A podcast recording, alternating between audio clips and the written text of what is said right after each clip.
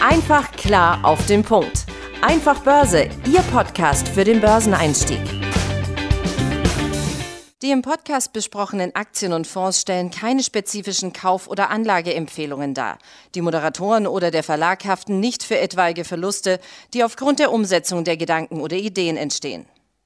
Hallo und herzlich willkommen zum Einfach Börse Podcast. Mein Name ist immer noch Tim Tam und ich bin äh, wie jede Woche hier mit meinem Münchner Kollegen Benjamin Heimlich in unserem virtuellen Studio. Hallo Ben. Hallo Tim, hallo liebe Zuhörerinnen und Zuhörer. Auch in der neuen Woche haben wir euch natürlich ein neues Thema mitgebracht mit einem aktuellen Anlass, aber gleichzeitig natürlich auch mit zeitlosem Börsenwissen. Ihr kennt es von unseren anderen Formaten, das ist ja unser Anspruch und heute soll es um das Thema ähm, Berichtssaisons äh, gehen. Denn ähm, wir haben jetzt ja Anfang des neuen Jahres 2023, wo wir hier auch gerade aufzeichnen. Ja, und traditionell geht jetzt die spannende Phase los, nämlich die spannende Phase von dem abgeschlossenen Geschäftsjahr des, des vorherigen Jahres, immer am Jahresanfang in der Regel. Ja, und darum soll es heute gehen. Um, wir wollen euch natürlich dort eine Reihe ja, an Do's und Don'ts, wie es so schön im Angelsächsischen heißt, ja, was man davon erwarten kann, warum das wichtig ist, wo mögliche Fallstricke liegen. Ja, und einfach so ein bisschen die Rahmenbedingungen einfach mal mit an die Hand geben, damit ihr euch dort ein bisschen besser orientieren kann. Ja, warum ist jetzt ähm, das entsprechend so wichtig? Naja, grundsätzlich ist so ein Quartalsbericht natürlich wichtig, weil es natürlich die Geschäftspraktiken oder den operativen Geschäftserfolg dokumentiert oder auch Misserfolg, je nachdem. Ja, also grundsätzlich, was ist in dem letzten Quartal gelaufen? Ja, und das wird dort wiedergespiegelt. Ja, das ist natürlich auch alles geprüft von Wirtschaftsprüfern und so weiter. Das heißt, da können wir uns auch entsprechend darauf verlassen, äh, dass diese Zahlen belastbar sind. Ja, da muss das Unternehmen natürlich für gerade stehen, denn diese Unternehmen sind natürlich publikationspflichtig, wenn sie an der Börse notiert sind. Ja, und ähm, deswegen, jedes Quartal kommt so ein Bericht raus, aber gerade der Jahresanfang ist immer der spannendste, weil, wie eingangs gesagt, macht da dort immer auch das Schlussquartal beziehungsweise dann auch das, der sogenannte Geschäftsbericht für das ganze Jahr dann entsprechend ähm, ja, äh, veröffentlicht wird und entsprechend ähm, der Geschäftsabschluss dann ähm, ja auch immer auf Jahressicht dann immer das Entscheidende ist, weil wir denken im wirtschaftlichen Zeitraum ja immer in diesen zwölf Monatsperioden ähm, äh, das klassische Geschäftsjahr halt eben. Ja, äh, gerade in Deutschland lag äh, das Hauptaugenmerk früher deutlich stärker auf den jährlichen Geschäftsbericht, ne? weil äh, schon gesagt, das ist, äh, umschließt ja das ganze Geschäftsjahr. So äh, in der äh, letzten oder jüngeren Vergangenheit, sage ich mal so, das kann man jetzt nicht genau klassifizieren, ne, ähm, ist immer mehr auch dieser Fokus auf den Quartalzahlen mehr und mehr, ähm, die, dass dort immer mehr eine größere Bedeutung be äh, beigemessen wird. Äh, das kann zum einen daran liegen, dass die, natürlich die, der Aktionärskreis der Unternehmen internationaler geworden ist. Ne, Globalisierung, das, die Welt wächst immer mehr zusammen, ja, aber auch natürlich, dass der internationale Wettbewerb zwischen den Unternehmen ja, oder grundsätzlich diese internationale Verflechtung ja, immer ausgeprägter wird und dadurch natürlich auch ja, sich immer mehr an dieses Reporting von den amerikanischen Peer Groups im weitesten Sinne, nennen es jetzt mal, ähm, ausgerichtet wird, orientiert wird, weil ja, die Amerikaner sind da immer noch das Maß der Dinge, was ähm, Kapitalmarkttätigkeit angeht, ist ja auch immer noch die größte Volkswirtschaft der Welt. Richtig, und du hattest ja jetzt alleine in den letzten vier Sätzen, glaube ich, drei amerikanische Begriffe oder englische Begriffe drin. Also von daher, man sieht einfach, wie sehr der, der Kapitalmarkt auch von den USA, vom angelsächsischen Raum geprägt ist.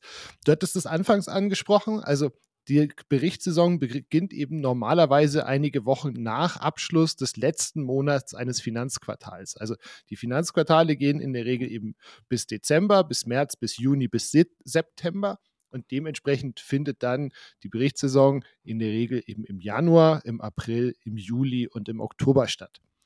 Wenn ihr wissen wollt, wer, wann welches Unternehmen praktisch seine Quartalsberichte vorstellt, dann ähm, könnte das natürlich auf den Investor Relations Websites ähm, der einzelnen Unternehmen einsehen.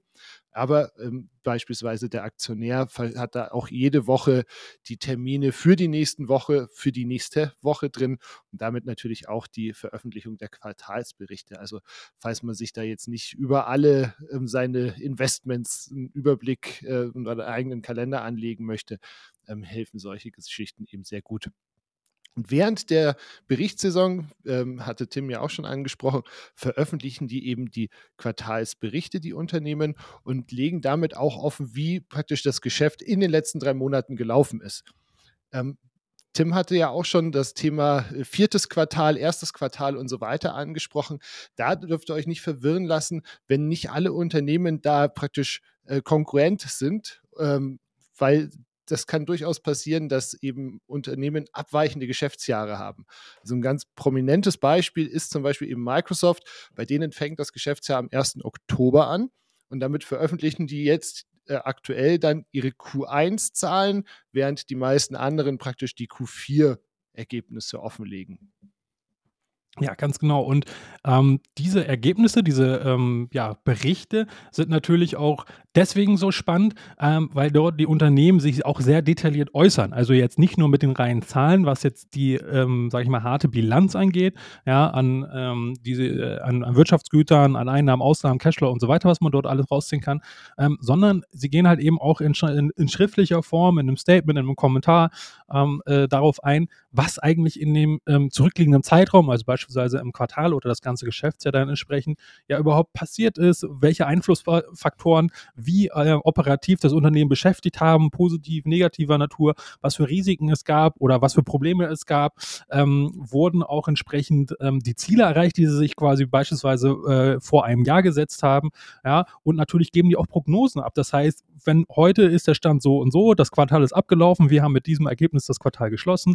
Ja, was denken wir denn jetzt weiter? Wir, also wir als Unternehmensführung, der Vorstand natürlich dann, äh, der entsprechend dieses Unternehmen leitet, ähm, der soll natürlich auch im besten Fall eine Prognose abgeben, weil natürlich müssen die sich auch irgendwie absichern, wo soll das Geschäft hin, sich hinentwickeln, auch was für zukünftige Risiken gibt es, wie können wir die vermeiden, wo gibt es Geschäftsopportunities, äh, äh, wie man so schön sagt, ja, also wo gibt es noch Chancen, äh, wo können wir quasi neue Marktanteile gewinnen, wie können wir unser Geschäft weiter ausbauen, ja, und auch das steht ja da drin. Ja? Und das ist natürlich für uns als Aktionäre auch total spannend, erstmal zu sehen, hey, äh, was haben die überhaupt vor? Ist der Vorstand optimistisch gestimmt? Weil wer sollte jetzt besser wissen, wie es dem Unternehmen geht, als der Vorstand? Ja, also das kann ja kein anderer besser wissen eigentlich. Deswegen, diese Informationen sind natürlich für uns als Aktionäre äh, total wichtig, weil es einen direkten Blick in das Unternehmen gibt, sowohl was die vergangene ähm, äh, Vergangenheit angeht, als auch was die nahe Zukunft halt entsprechend angeht.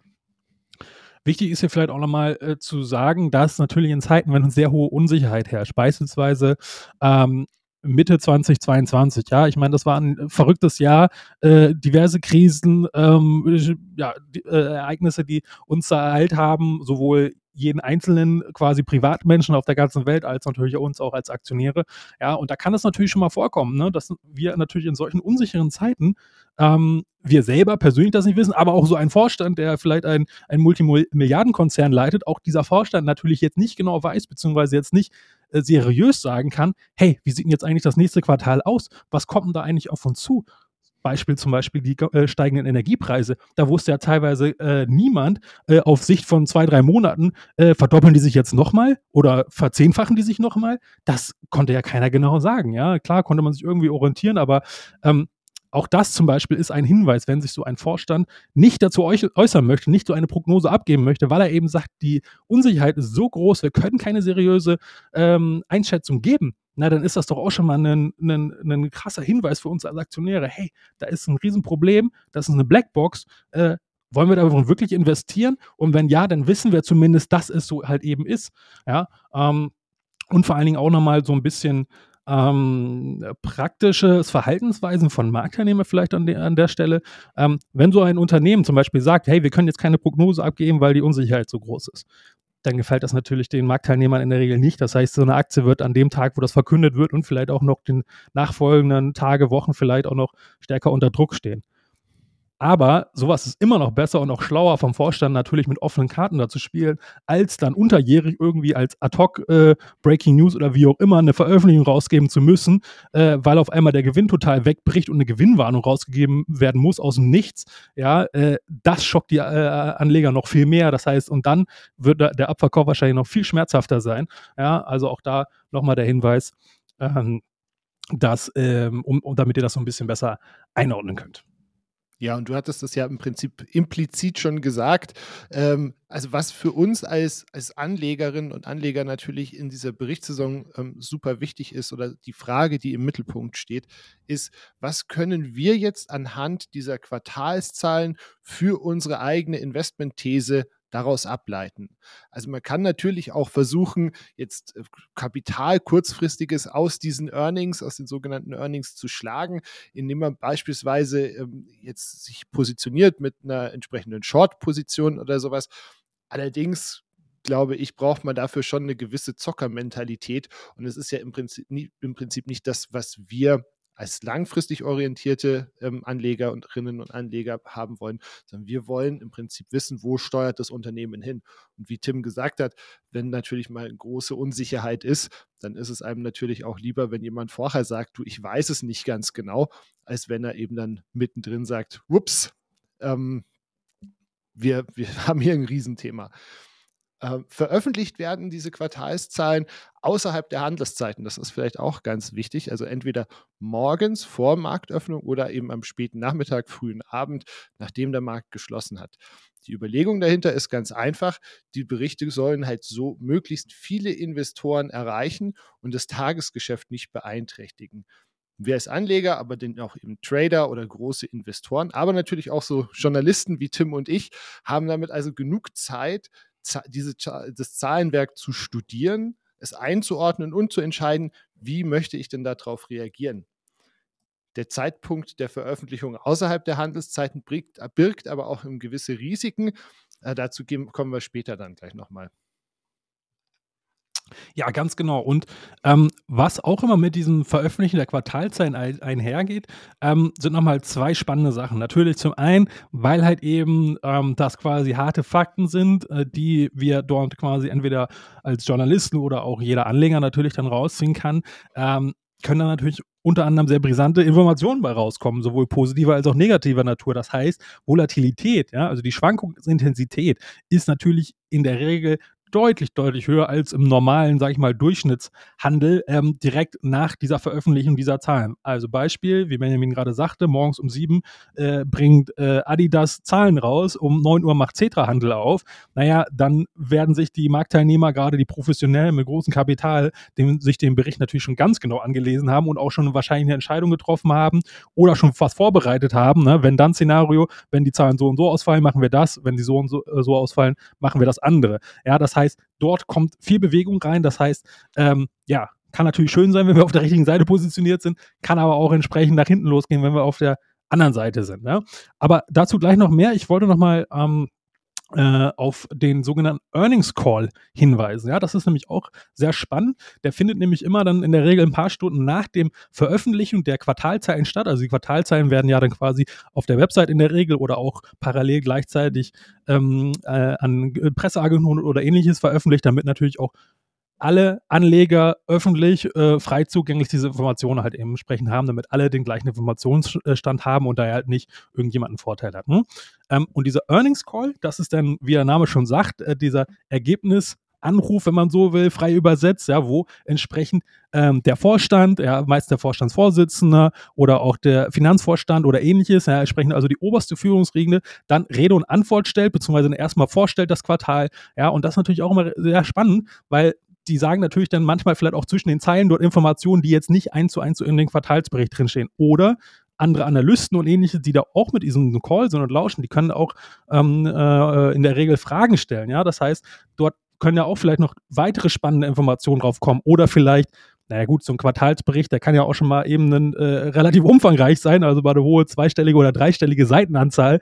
Wenn ihr den komplett äh, von A bis Z durchlesen wollt, da braucht ihr schon ein bisschen Zeit. Und in diesen Earnings Calls, da wird sich natürlich jetzt nicht der von vorne bis hinten vorgelesen, sondern wird sich auf die wichtigsten Sachen konzentriert und da kriegt ihr dann auch schon mal einen guten Eindruck davon, was genau ist denn davon jetzt überhaupt wichtig, was ist unwichtig, was beschäftigt den Vorstand und was beschäftigt auch der Analysten. Ja, das ist natürlich auch schon mal gut zu wissen, äh, ob wir da auf dem richtigen Weg sind oder wir als Anleger, als kleiner Privatanleger, sage ich mal, vielleicht auf der falschen Fährte sind und ganz andere Sachen wichtig finden als zum Beispiel der Vorstand. Und da können wir dann auch unsere Sicht nochmal ein bisschen schärfen, ja, um entsprechend ja bessere Entscheidungen dann wieder zu treffen. Wenn ihr euch jetzt fragt, wo ihr diese Earnings Calls Daten findet, also wie ihr euch quasi in diese Telefonkonferenz einwählen könnt, das wird ähm, ja in der Regel auf der sogenannten Investor Relations Seite auf der, äh, auf der Webseite des jeweiligen Unternehmens veröffentlicht, auch frei zugänglich. Da könnt ihr hören, äh, mithören in der Regel. Ja, ähm, also auch das vielleicht nochmal spannender Hinweis, wie ihr dort nochmal direkt äh, ja, dem Vorstand und den Analysten lauschen könnt, was die gerade beschäftigt zu dem jeweiligen Unternehmen. Ja, und wie Tim gerade gesagt hat, ne, also es ist tatsächlich sehr, sehr spannend, weil Papier ist natürlich geduldig, wie man so schön sagt, aber in so einem direkten Gespräch kann man da ja dann natürlich auch mal ganz spannend raushören, was jemand vielleicht zwischen den Zeilen sagt oder eben auch nicht sagt. Ich hatte vorher von Risiken gesprochen, die ähm, mit solchen, mit der Veröffentlichung der Quartalszahlen außerhalb der Handelszeiten eingehen. Also veröffentlicht dann ein Unternehmen nach Handelsschluss seine Quartalszahlen und diese fallen enttäuschend aus, kann der Eröffnungskurs am folgenden Handelstag natürlich erheblich vom Schlusskurs des Vortags abweichen. Das ist der sogenannte Overnight Gap. Und dieser Umstand kann zur Folge haben, dass Stop-Loss-Aufträge nicht effektiv greifen weil die Ausführung dann eben nicht zum gewünschten, sondern zu einem deutlich tieferen Kurs erfolgt. Machen wir ein fiktives Beispiel. Ihr habt eine Netflix-Aktie in eurem Depot. Heute, wenn Tim und ich hier aufnehmen, ist der 19. Januar. Heute Abend veröffentlicht Netflix seine Quartalszahlen. Ist tatsächlich so. Und aktuell oder heute Morgen stand die Aktie bei 326 Euro, äh, Dollar roundabout wenn jetzt Netflix heute Abend nach Handelsschluss seine Zahlen ver äh, veröffentlicht und deutlich unter den Erwartungen bleibt, sagen wir, die Aktie eröffnet dann am Freitag in der Früh 15 Prozent tiefer. Sind über den Daumen irgendwie so 277 Euro. Und ihr habt aber euren Stoppkurs nur 10 Prozent Abstand, also bei 293 ähm, Euro gesetzt, dann könnt ihr nicht zu 293 Euro verkaufen, sondern verkauft dann praktisch zu 277 Euro und habt dann eben nochmal äh, 15 Euro oder Dollar Verlust gemacht, zusätzlichen, den ihr eigentlich nicht haben wolltet. Ja, und das klingt natürlich jetzt erstmal bitter, ähm, wollen wir natürlich gar nicht haben. Ja, und das ist natürlich die Frage, ja, wie gehen wir jetzt mit so einer Situation um? Ja, oder mit so einem bevorstehenden Event? Ähm, grundsätzlich natürlich erstmal, wenn ihr der Meinung seid, dass äh, euer Unternehmen, also dass die Aktie von dem Unternehmen, die ihr entsprechend schon im Depot habt, ähm, äh, sich gut entwickelt hat, ähm, auch die Entwicklung anderer Player, also das auch nochmal entscheiden, weil äh, die Unternehmen haben ja in der Regel auch Konkurrenten, ähm, die nicht alle am gleichen Tag veröffentlichen, sondern ein paar Tage vorher oder später. Das heißt, da gibt es dann immer schon mal einen sehr guten Hinweis, wie steht es denn um der Branche, weil das sind in der Regel auch alles internationale Unternehmen und nicht quasi spezielle quasi auf kleinen lokalen Märkten ähm, entsprechend agierende Marktteilnehmer. Ja? Also das vielleicht auch nochmal als kleiner, kleiner Hinweis dazu. Also wenn auch die Entwicklung der relevanten äh, Player, der Konkurrenten auch positiv ist, ja, äh, das heißt so eine Wettbewerbsbeobachtung ne, äh, habt ihr gemacht, ähm, das schaut alles gut aus. Also dem Sektor geht es anscheinend gut äh, naja gut, dann ist ja alles in Ordnung. Dann müsst ihr jetzt nichts machen, dann könnt ihr die Quartalzahlen einfach abwarten. Und ähm, ja, in der Regel solltet ihr dann, wenn ihr eure Hausaufgaben gemacht habt, jetzt, außer es ist jetzt irgendwas total Außergewöhnliches, dort nicht auf dem falschen Fuß erwischt werden, weil wenn schon zwei, drei Unternehmen aus der Branche geliefert haben, beispielsweise Nike bringt Quartalzahlen, äh, die sind gut, dann wird Adidas nicht total abschmieren, ja, außer da sind irgendwelche super speziellen Sonderrisiken drin. Ähm, so als Beispiel. Wenn das jetzt aber nicht der Fall ist, naja, das ist ja dann der spannende Fall. Da gibt es jetzt quasi ähm, verschiedene Möglichkeiten. Also wenn ihr erwartet, dass das Quartal schlecht war, ja, äh, und auch vor allen Dingen der Ausblick, das ist noch viel wichtiger, weil das Quartal ist ja schon beendet und viel wichtiger für uns Aktionäre ist ja, das wird ja immer die Zukunft gehandelt. Das heißt, was steht denn demnächst an, im nächsten Quartal, im nächsten Geschäftsjahr? Ja, habt ihr zwei Möglichkeiten. Entweder, wenn ihr da ein ganz gut, ein gutes Bauchgefühl habt, Hausaufgaben gemacht und da stehen die Zeichen eher nicht so rosig, naja, dann könntet ihr ja beispielsweise die Aktie vor der Veröffentlichung verkaufen. Ja, weil wenn die Aktie entsprechend abschmiert, könnt ihr ja immer noch wieder neu einsteigen, denn wenn ihr vorher schon im Plus wart, dann rettet ihr wenigstens so euren Gewinn und habt nicht dieses Overnight-Risiko, was Benjamin ja schon beschrieben hat. Wenn ihr die Papiere doch halten wollt, könnt ihr natürlich auch tun. Ja, dann ähm, könntet ihr beispielsweise auch den Stop-Loss rausnehmen oder, äh, also für den Moment rausnehmen oder an eine andere Stelle platzieren, wenn ihr eh sagt, hey, der Anlagehorizont ist jetzt eh mehrere Jahre, was interessiert mich jetzt hier, ob ich jetzt hier äh, vielleicht äh, 10% verliere oder 15%, weil jetzt irgendwie die Quartalzahlen schlecht aufgenommen werden. Ja, aber dann habt ihr entsprechend diesen Buchverlust, den müsst ihr natürlich aussetzen. Das muss euch klar sein. Und vor allem, was euch auch klar sein muss, je nachdem, was das für ein Unternehmen ist, kann das natürlich auch echt heftig ausfallen beispielsweise bei Netflix, wir hatten es ja gerade schon, ähm, hat äh, Q1-Zahlen im letzten Jahr, also ziemlich genau vor einem Jahr, äh, da gab es einen Abschlag, weil die Zahlen so enttäuschend aufgefasst worden sind von den Marktteilnehmern, ähm, bei der Eröffnung von minus 22 Prozent.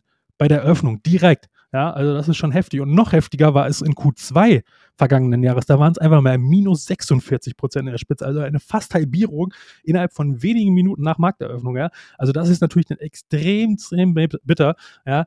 Ähm, Gut, das wird euch bei einem quasi mal unzyklischen, äh, klassischen Lebensmittelkonzern zum Beispiel jetzt wahrscheinlich nicht passieren, ja, aber bei so einem Technologieunternehmen, äh, das ja teilweise nicht mal Gewinn gemacht hat oder ähnliches oder hochverschuldet ist, Riesenkosten hat und so weiter und so weiter, auch in der Wachstumsphase ist, da kann das natürlich viel eher passieren. Also auch da nochmal so ein bisschen auch immer ein Gefühl dafür kriegen, was für ein Unternehmen ist das, in welcher Branche ist das, ähm, na, dann kommt er da auch schon mal besser bei weg, würde ich mal behaupten, als wenn er es einfach blind laufen lässt. Ganz genau. Also ich meine, man muss natürlich der Ehrlichkeit halber dazu sagen, letztes Jahr war natürlich auch ähm, Netflix und wie alle anderen Te Technologieaktien natürlich auch entsprechend hoch bewertet. Ne? Also, aber wie, wie, Tim sagt, also eine Enttäuschung oder eben ein, ein nicht ganz so rosiger Ausblick kann dann durchaus schon mal dazu führen, dass es da heftig rumpelt was ganz interessant ist, man sollte eben grundsätzlich neben den Wettbewerbern auch die grundsätzliche Stimmung am Markt im Auge behalten, weil die kann nämlich auch bei so oder nach der Vorstellung von Quartalszahlen zu gewissen, ich nenne es jetzt mal Kuriositäten führen, die auf den ersten Blick total widersinnig erscheinen. Das eine ist das eine Extrem, dass der Kurs trotz positiver Zahlen fällt weil die guten Nachrichten halt einfach bereits vorher vom Markt eingepreist worden sind. Ne? Der Tim hat es gesagt, wir handeln ja in der Regel die Zukunft. Und erfüllt dann der Bericht die Erwartungen, entscheiden sich halt manche Anleger, die Aktie zu verkaufen, weil sie ja bereits vorher von dieser positiven Stimmung profitiert haben. Der Kurs fällt, obwohl die Zahlen eigentlich gut waren. Auch der Ausblick vielleicht sogar passt. Ganz andersrum kann es eben sein, wenn der Markt schlechte Ergebnisse erwartet, fällt die Aktie ja in der Regel schon im Vorfeld. Dann kann es passieren, dass sie nach der Vorstellung der Zahlen eben wieder anzieht, da eben Investoren und Anleger, die im Vorfeld Short-Positionen aufgebaut hatten, jetzt Aktien zurückkaufen, um diese Short-Positionen zu schließen. Ähm, oder halt einfach, weil auch dann die Karten auf dem Tisch liegen und Investoren ein besseres Bild haben. Gegebenenfalls vielleicht auch sogar die Lage nicht ganz so schlimm ist, wie es ursprünglich erwartet worden ist. Aber wie gesagt, das ist halt so dieses Paradox, dass man sagt, eigentlich, eigentlich ist doch gar nicht so gut und trotzdem zieht die Aktie an. Man muss da eben einfach eben so ein bisschen die Stimmung auch im Billig behalten. Ja, genau. Und auch da wieder, wir haben es ja hier schon mehrfach gesagt, ich weiß jetzt nicht, mittlerweile ist das ja schon hier so, so ein äh, umwandelnder Begriff, die Puzzleteile richtig zusammenfügen hier bei uns. und das muss man natürlich immer wieder neu, ja, weil die Welt ist dynamisch und da verändert sich auch viel. Kommen wir jetzt zum Fazit. Da Quartalszahlen sind natürlich für Anlegerinnen und Anleger ein guter Indikator, ähm, um abzuschätzen, wie es jetzt im, um, um, das jeweilige Unternehmen steht, in das wir investiert haben, beziehungsweise die Aktie im Depot haben, ja, äh, sowohl was die vergangenen ähm, äh, Monate, also das jeweilige Quartal oder das ganze Geschäftsjahr angeht, ähm, als auch natürlich mit dieser Prognose in die Zukunft. Ja. Und auch da nochmal der Hinweis, ähm, dass natürlich entsprechend auch das äh, von allen Investoren, gerade von den großen Investoren, natürlich sehr, sehr genau beobachtet wird. Und aufgrund dieser Zahlen und aufgrund dieser ähm, Quartalsberichte oder insbesondere vom Geschäftsbericht werden natürlich auch riesige Summen äh, dann entsprechend in die in Unternehmen investiert, äh, gehalten oder abverkauft, je nachdem, wie halt die Zahlen ausfallen und wie der jeweilige Investor, ein Hedgefonds, eine Pensionskasse und so weiter entsprechend dann die Ergebnisse einschätzt. Das heißt natürlich auch, ähm, dass direkt nach der Veröffentlichung dieser Zahlen äh, oft natürlich dann werden die außerhalb der ähm, Handelszeiten, wie wir gesagt haben, veröffentlicht. Das heißt, wenn der Handel losgeht, kann es zu sehr starken Schwankungen äh, entsprechend kommen, sowohl nach oben als auch nach unten. Das kann man halt natürlich nie so genau sagen. Und wie wir auch schon gesagt haben, auch positive Nachrichten können dazu führen, dass es abverkauft wird oder andersrum.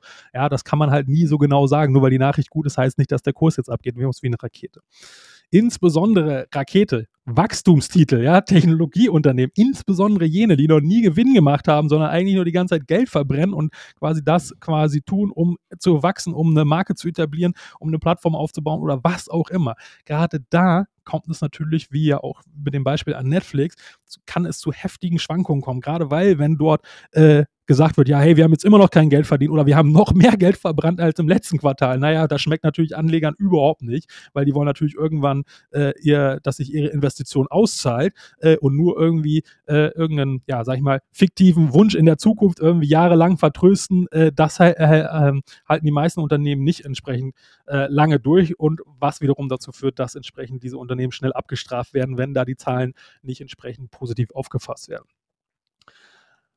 Weil wir hier ein Podcast sind, wo wir ja nur Audiospur haben, äh, aber auch äh, das ein wichtiges Thema ist, gibt es dazu auch noch ein Video von unserem Kollegen Marco aus der TV-Abteilung. Der hat nämlich auch nochmal da die wichtigsten äh, Kennzahlen aus der Bilanz ähm, auf unseren YouTube-Channel gepackt. Äh, Link zu dem YouTube-Video findet ihr auch natürlich auch nochmal auf unseren Shownotes.